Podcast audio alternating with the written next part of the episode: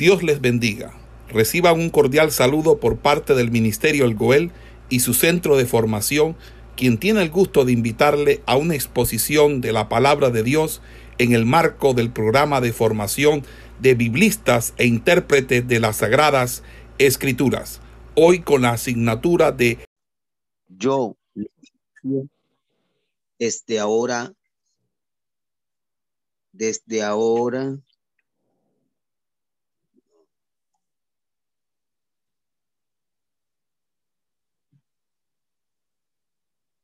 Desde ahora me iré a los gentiles.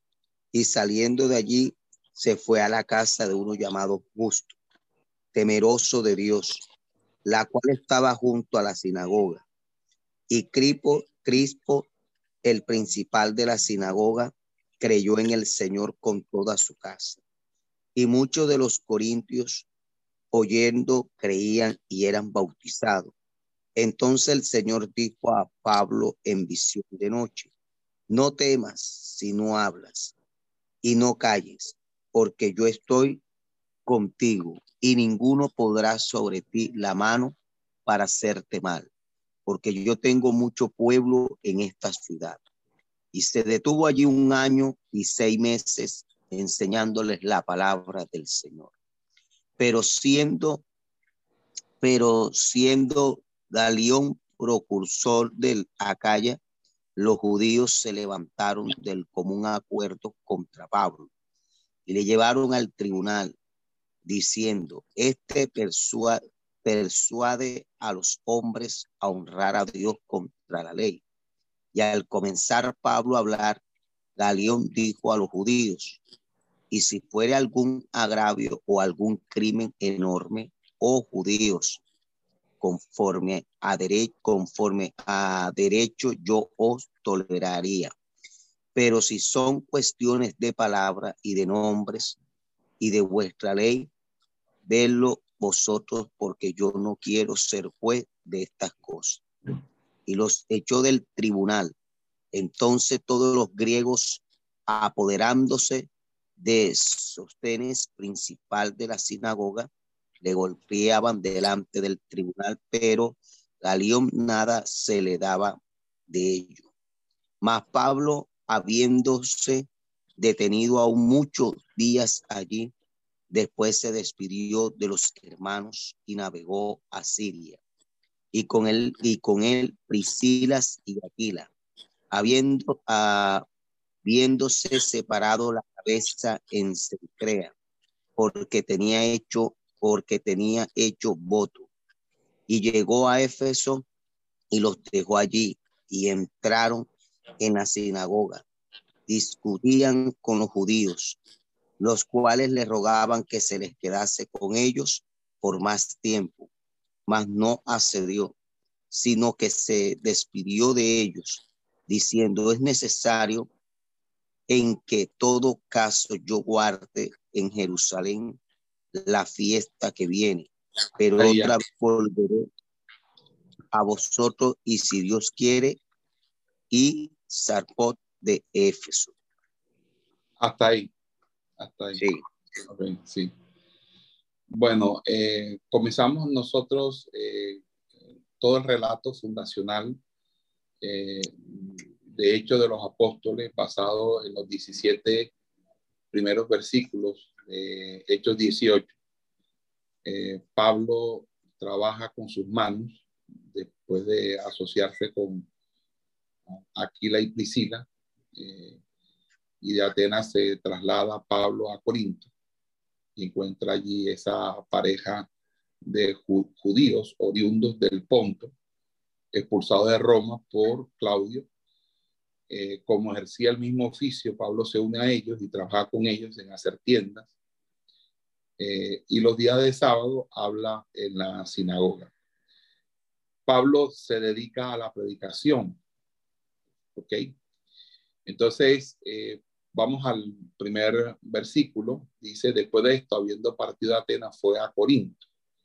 Bueno, Corinto eh, es una ciudad de suma importancia y quisiera que fueran un momentico a, a, la, a las diapositivas que aparecen en pantalla No sé si alcanzan a ver todos la pantalla. Corinto. Corinto eh, está situada sobre el istmo que une el Peloponeso con la Elade, con la helada, o Elade, eh, que viene siendo eh,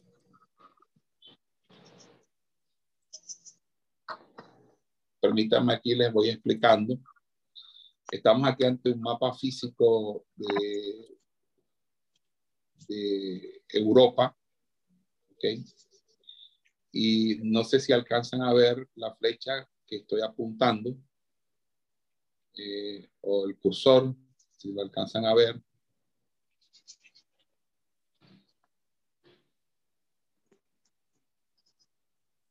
Esta franja que ustedes encuentran aquí hacia el sur, que ahora se las voy a discriminar un poquito más, esta, esta área es la península de Acaya, también llamada eh, todo lo que es la, la Grecia, Grecia, Grecia.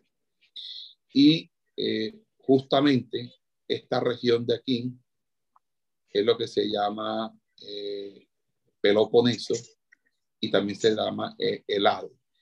Y esta franja que se encuentra aquí, pequeñita, no sé si alcanzan a ver, eh, me gustaría que me comentaran si alcanzan a ver el, el puntero señalador que estoy teniendo. No, el puntero no se ve, pastor. Ok, entonces eh, vamos a mirar cómo hacemos aquí.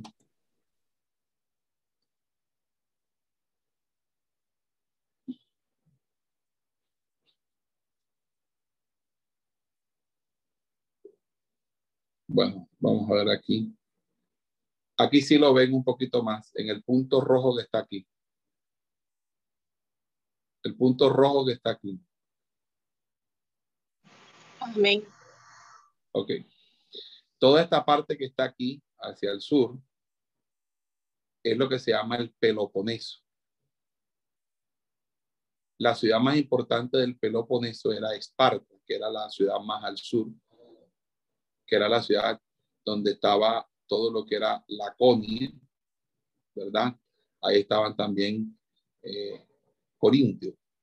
Y hacia el norte estaba la Elade, la Elade, donde la ciudad más importante era Atenas.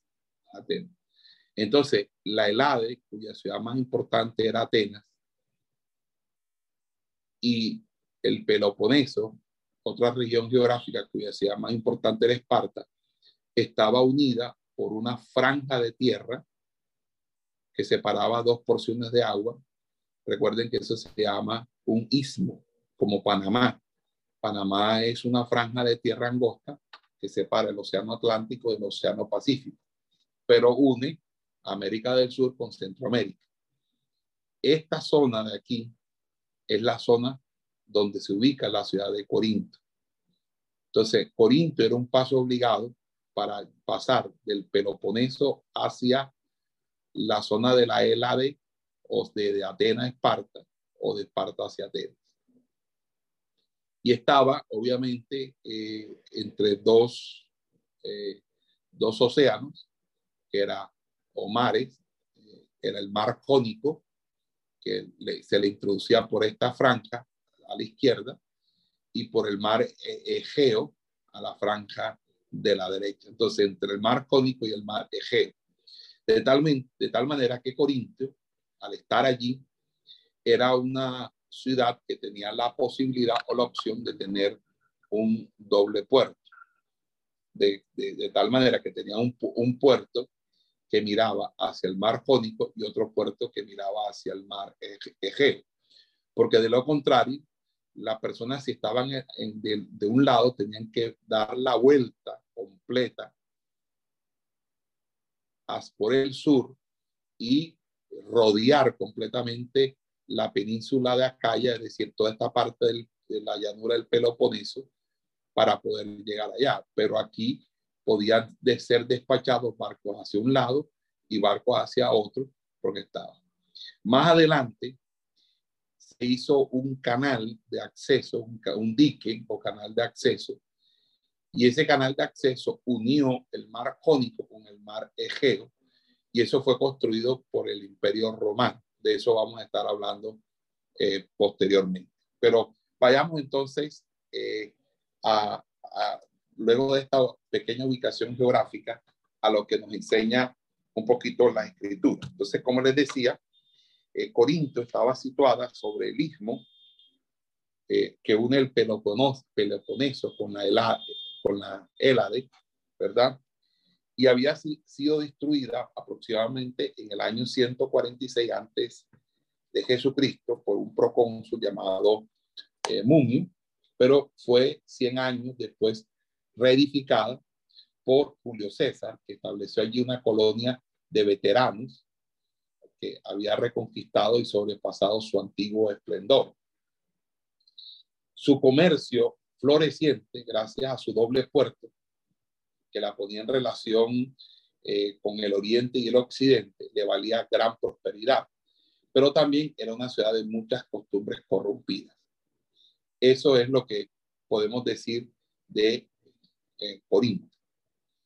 Eh, dice aquí eh, que era eh, una, eh, una ciudad que estaba ubicada en una llanura amplia llamada Acrocorinto y una más o menos una inexpugnable cima de unos 630 metros de altura que se alza precisamente en la península del Peloponeso y una estarpada pendiente de tal manera que Corintio era una, una verdadera fortaleza, no solamente tenía eh, una, un valor estratégico al estar inmerso en un punto muy umbilical entre un lugar y otro, como era el, traslado eh, por allí necesario, un tránsito necesario para ir del norte al sur, del sur al norte de Grecia antigua. Todo esto la convirtió en, una ciudad muy, muy importante. Eh, en ese orden de ideas, eh, solamente había 3.2 kilómetros de distancia entre el, puerto de que Sencrea, eh, que, que, lo tenía allí, y, el, y 11 kilómetros hacia el este, el puerto de, perdón, el puerto de Sencrea, y 3.2 el puerto de Licaón, de tal manera que la ciudad de, Corintio tenía dos puertos, el puerto de Licaoni y el puerto de Sencrea, y todos estaban a muy corta distancia. Y eso eh, ayudó mucho, mucho eh, a la prosperidad. Entonces, los barcos que venían de Occidente, Italia, España, África, del norte, eh, traían sus mercancías a Licaoni. Y los barcos que llegaban de Asia, del Oriente, de Fenicia, de Egipto, de Palestina, atracaban en Sencre. Entonces, esta era pues una, eh, algo muy importante e interesante. Eh, el Ponto era eh, una, era una provincia romana del Asia Menor, que era el lugar originario de Aquila y Priscila, que habitaban en Roma. Ellos fueron expulsados por Claudio y regresaron allá más tarde, como nos lo dice Romanos 16.3. Sin embargo, algunos exégetas difieren sobre la cuestión de saber si esos esposos eran ya cristianos antes de su encuentro con Pablo o si por él fueron llevados. A mí me parece que ellos eran como que ya eran cristianos y Pablo, pues lo que encontró fue en ellos unos cristianos que él pudo haber fundamentado. Pero fíjense, ahí dice la escritura eh, que, eh, que ellos eran de oficio de hacedores de tienda, ¿verdad?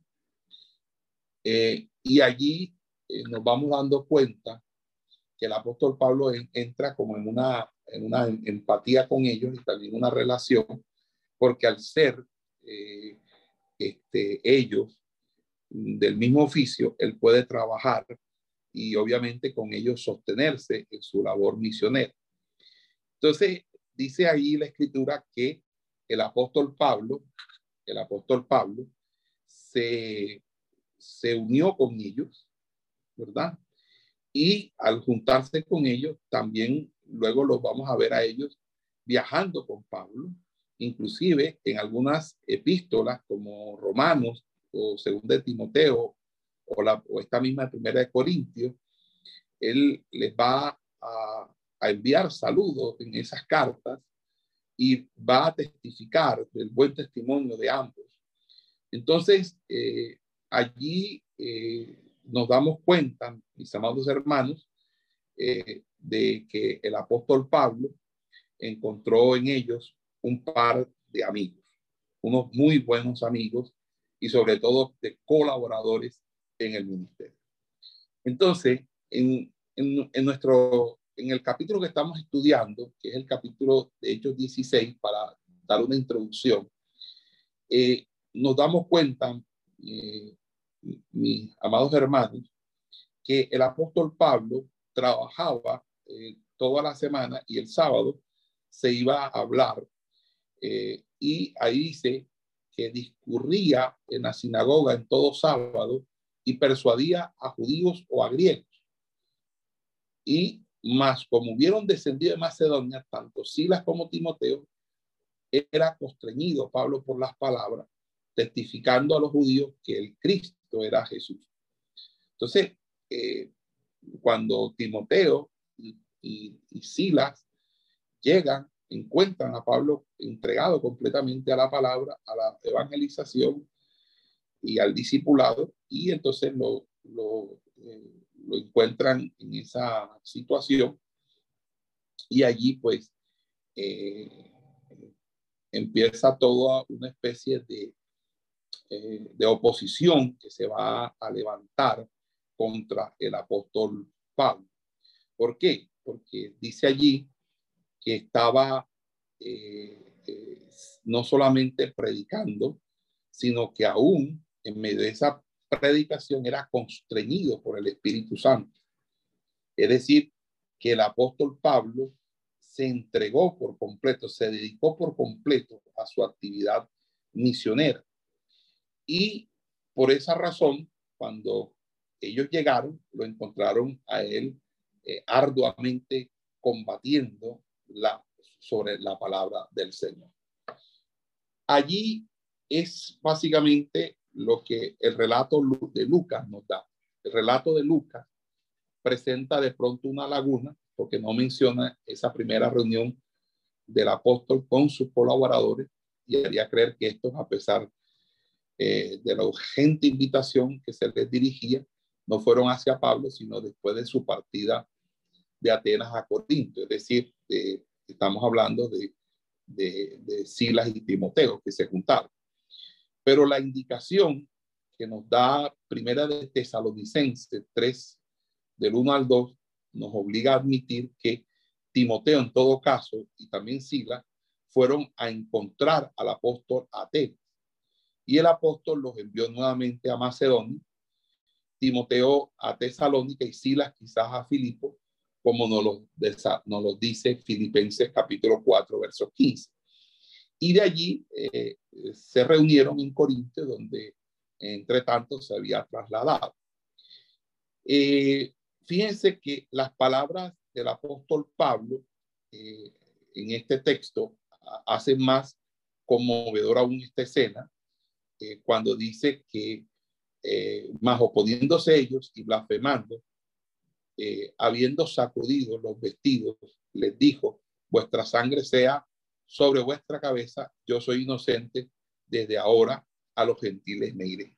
Entonces, sacudir sus vestidos, echar de ellos hasta el polvo contra alguno, era una acción simbólica, una figurando la ruptura absoluta de todas las relaciones. La sangre de esos hombres rebeldes, es decir, la responsabilidad de su ruina, de su muerte, caerá sobre su cabeza.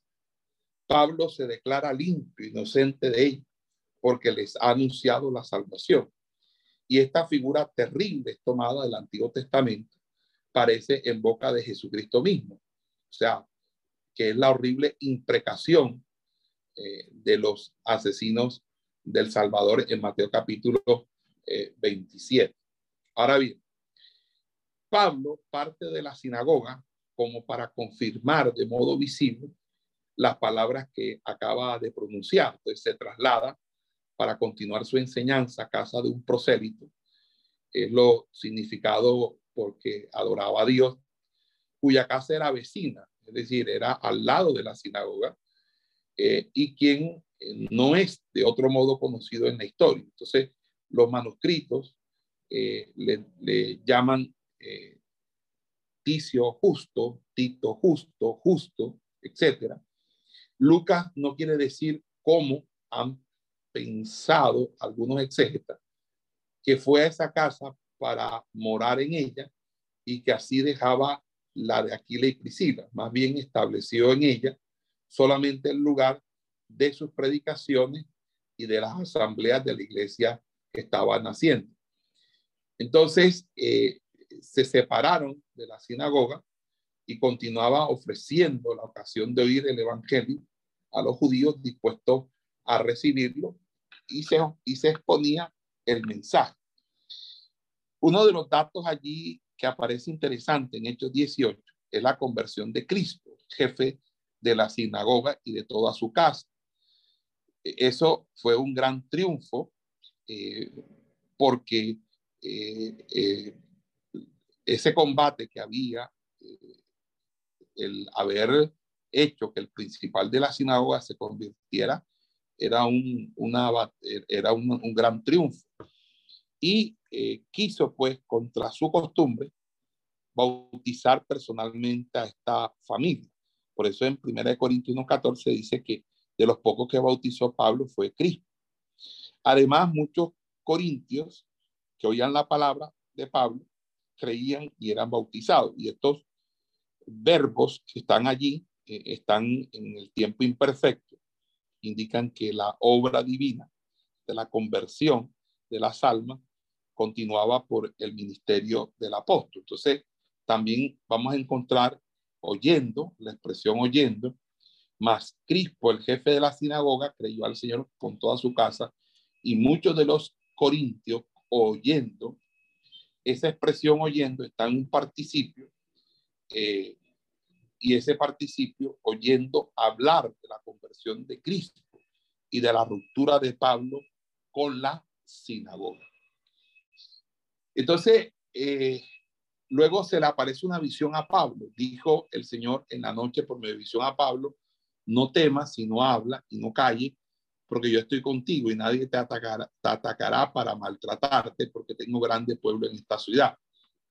Fíjese, a pesar de los triunfos que obtenía en Corintio, Pablo tenía sin duda necesidad de ser alentado por estas palabras divinas, porque estaba rodeado de peligros, penetrado de sentimientos de debilidad.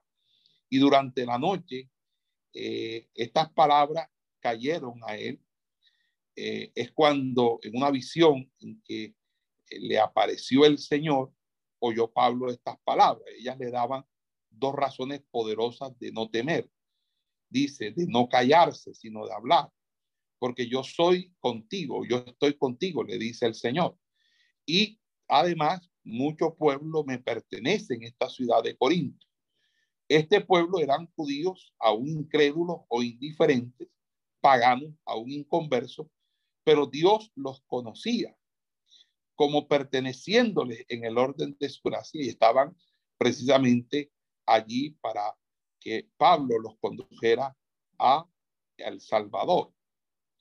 Luego dice la escritura que durante 18 meses de permanencia, Pablo en Corintio, a, a consecuencia de la importante revelación que acababa de recibir, eh, de Corintio el Evangelio se extendió por toda la calle, es decir, por toda la península, y durante esta estadía escribió Pablo las dos epístolas a la iglesia de Tesalónica, que son las más antiguas que tenemos de él, primera y segunda de Tesalonicense, que fueron las que estudiamos en el nivel anterior de epístolas paulinas.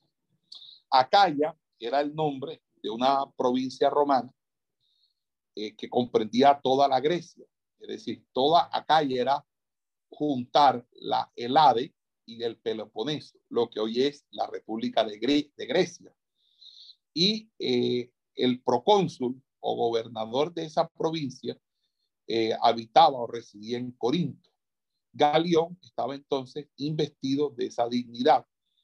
Era hermano del filósofo Séneca, que le dedicó dos de sus principales obras y que le alaba por la mansedumbre de su carácter.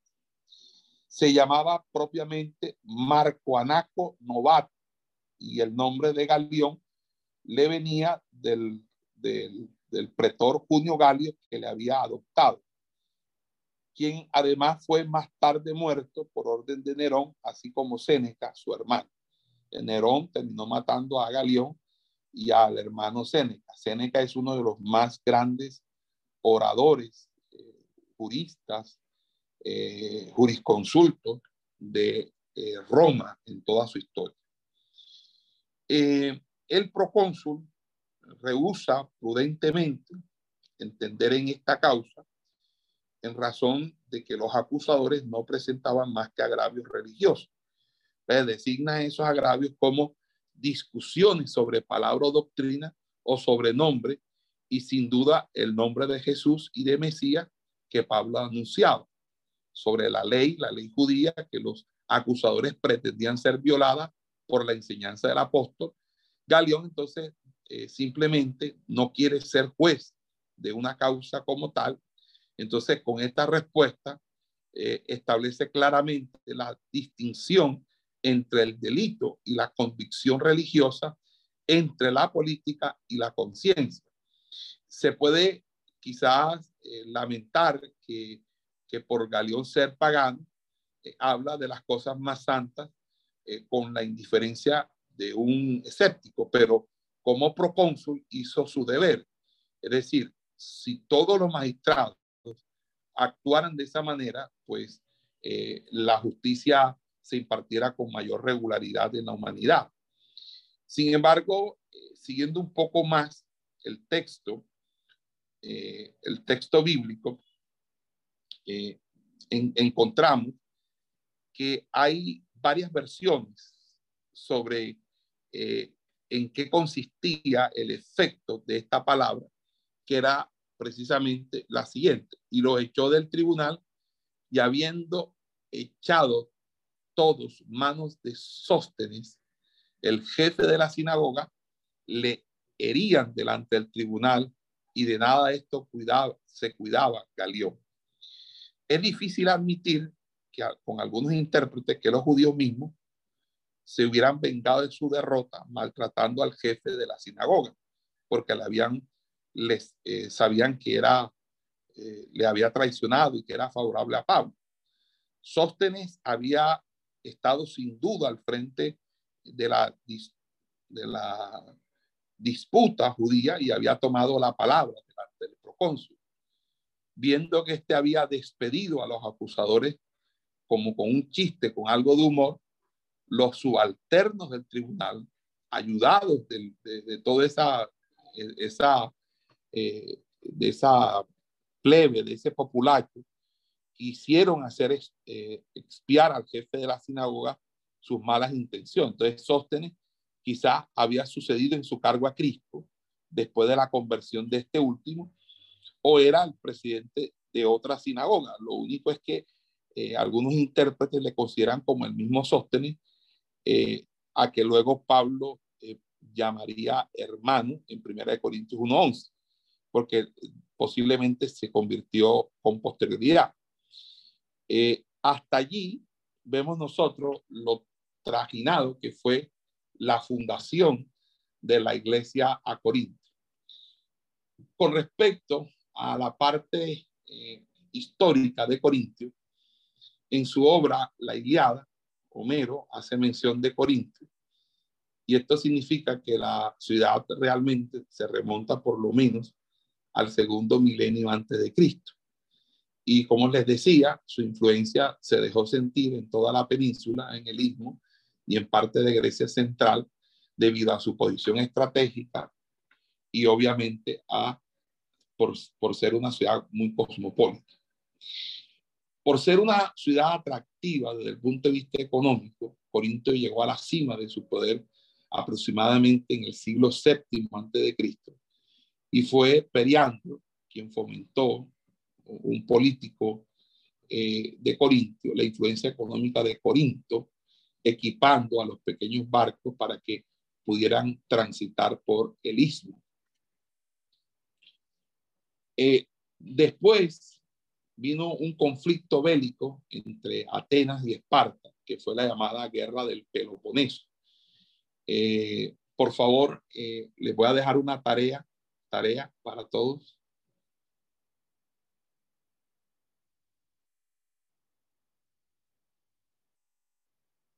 Investigar sobre la guerra del Peloponeso. En esa guerra, Corinto se hizo partidaria de Atenas.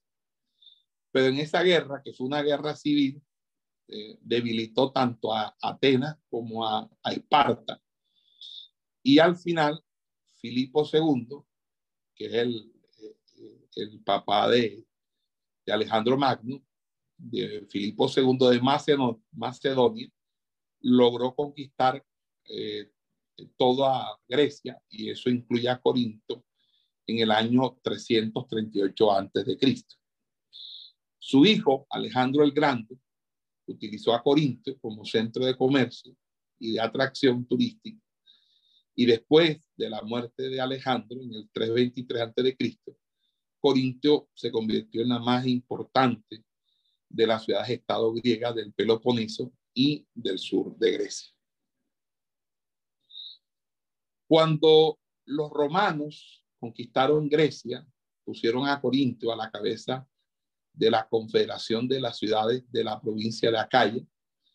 50 años después, Corinto se sublevó contra Roma, lo que forzó a, Lucio Mumio a destruir la ciudad y la ciudad permaneció en ruinas por todo un siglo hasta que Julio César la restauró por, por allí por el año 44 antes de Cristo. El emperador también construyó el llamado puerto de Licaonia y el de Sencrea. Es decir, Julio César construyó esos dos puertos, uno al lado de uno al lado del otro, uno al lado del mar Egeo y el otro al mar Jónico.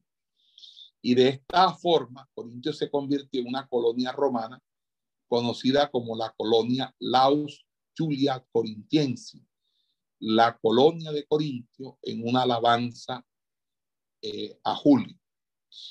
Se trataba pues de una colonia que daba honor a Julio César y la ciudad volvió a prosperar, llegando inclusive a ser centro de comercio que atrajo a gente de muchas partes del mundo.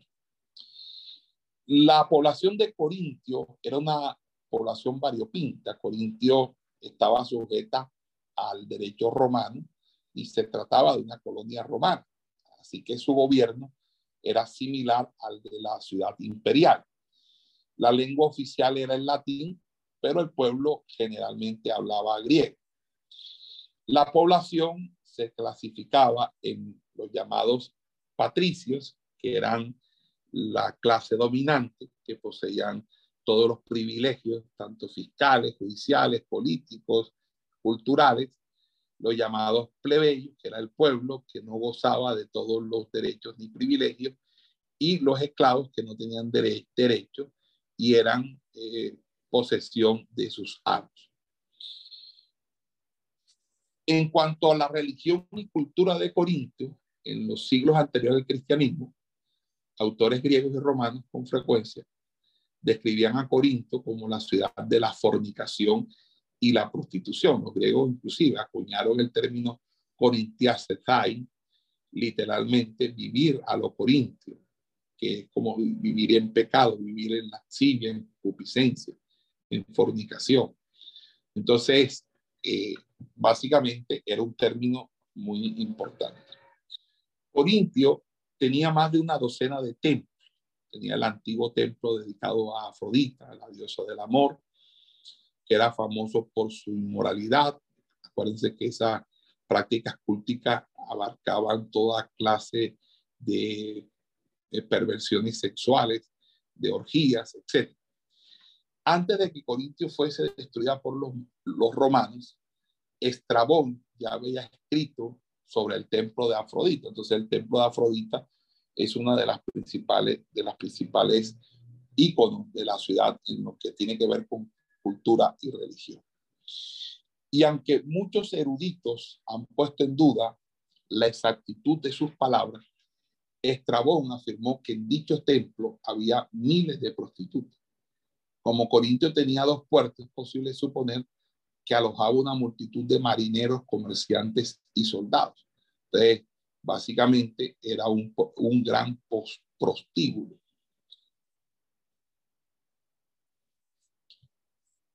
Entonces, esto hacía difícil que la ciudad fuese conocida por tener una moral respetable.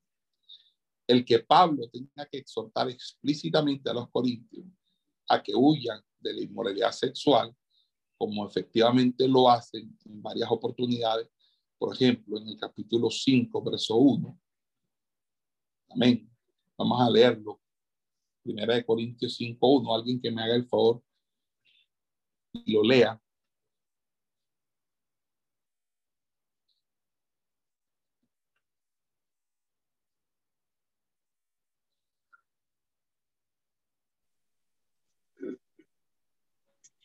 Primera de Corintios 5.1. De cierto se oye que hay entre vosotros fornicación y tal fornicación cual ni aún se nombre entre los gentiles, tanto que alguno tiene la mujer de su padre. Amén. Entonces, esas exhortaciones de Pablo es una indicación precisa de la promiscuidad, que era algo bastante común en la ciudad. Corinto daba libertad para que diferentes grupos religiosos practicaran su fe. No solamente estaba el culto a Afrodita, también se adoraba a Asclepio, a Apolos y a Poseidón.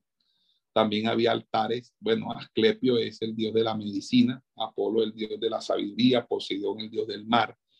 También había altares y templos para las deidades griegas como Atenas, Hera y Hermes. Otros altares estaban dedicados a los dioses de Egipto, que eran Isis y Serapis, que eran también otros altares dedicados que había en Corinto. Los judíos constituían otro de los tantos grupos religiosos. Los emperadores Julio César y Tiberio concedieron a los judíos libertad para practicar su religión eh, siempre y cuando se cuidaran de no participar en actos sediciosos contra el gobierno romano, es decir, contra actos terroristas contra los romanos. Entonces, el emperador Claudio confirmó ese edicto imperial, ese edicto. Así que los judíos tenían su propia sinagoga a la que Pablo fue invitado a predicar y luego de allí lo expulsaron. Lucas no relata que los líderes judíos arrastraran a Pablo hasta el Tribunal de Justicia, la Bima del procónsul Calión, para acusarlo de enseñar una religión contraria a la ley.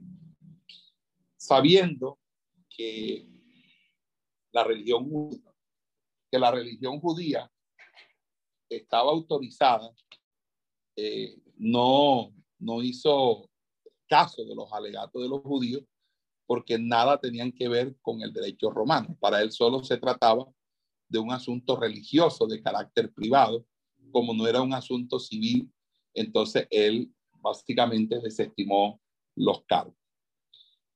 Pablo optó por predicar el Evangelio en las capitales de las provincias, porque, por ejemplo, predicó en Tesalónica, capital de Macedonia, y en Corintio, capital de Acaya, el apóstol pensaba que las capitales eran centros estratégicos, donde en algunos casos el tráfico terrestre se encontraba con el marítimo. Entonces, por eso era para él sumamente importante esa predicación.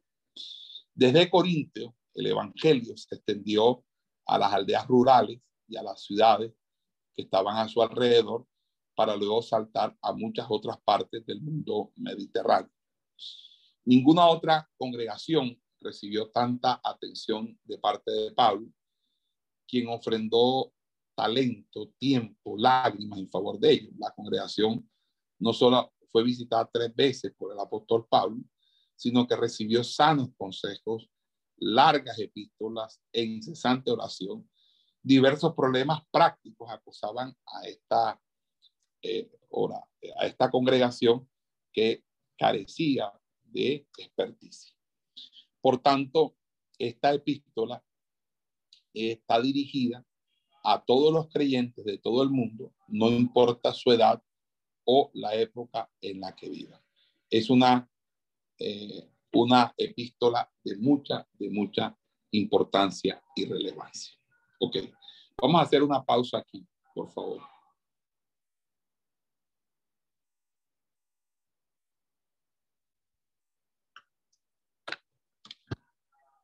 Vamos a hacer una pausa.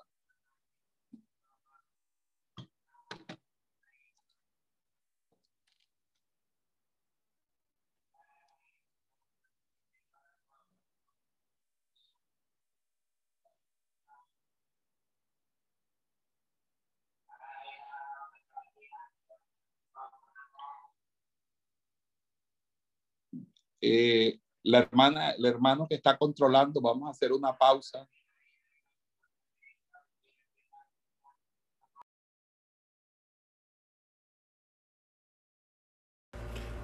Esperamos que este estudio haya sido de bendición para su vida y ministerio. A Dios sea la gloria. Este es el Ministerio El Goel, vidas transformadas para cumplir el propósito de Dios.